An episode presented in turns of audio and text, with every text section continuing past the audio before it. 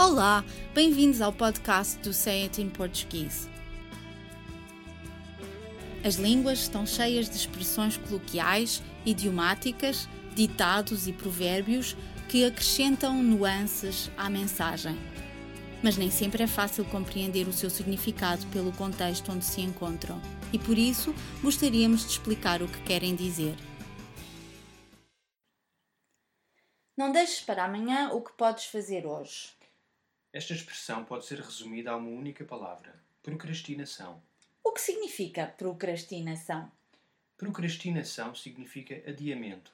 Deixar para depois ou adiar para o dia seguinte uma tarefa é algo que todos fazemos em algum momento. Todos procrastinamos, portanto.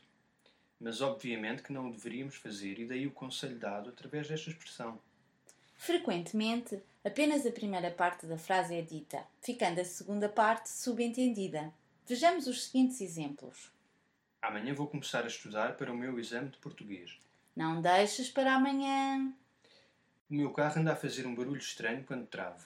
Tenho de ir à oficina para ver o que se passa. Um problema nos travões pode ser perigoso. Porque não vais lá agora mesmo? Não deixes para amanhã. Tenho que emagrecer.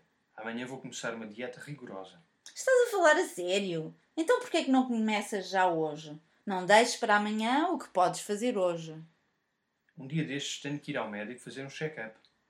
Com a saúde não se brinca. Não deixes para amanhã o que podes fazer hoje. Por hoje é tudo, mas para a semana estaremos cá outra vez para mais um podcast dedicado às expressões usadas no português europeu. Até lá, fotos de uma boa semana.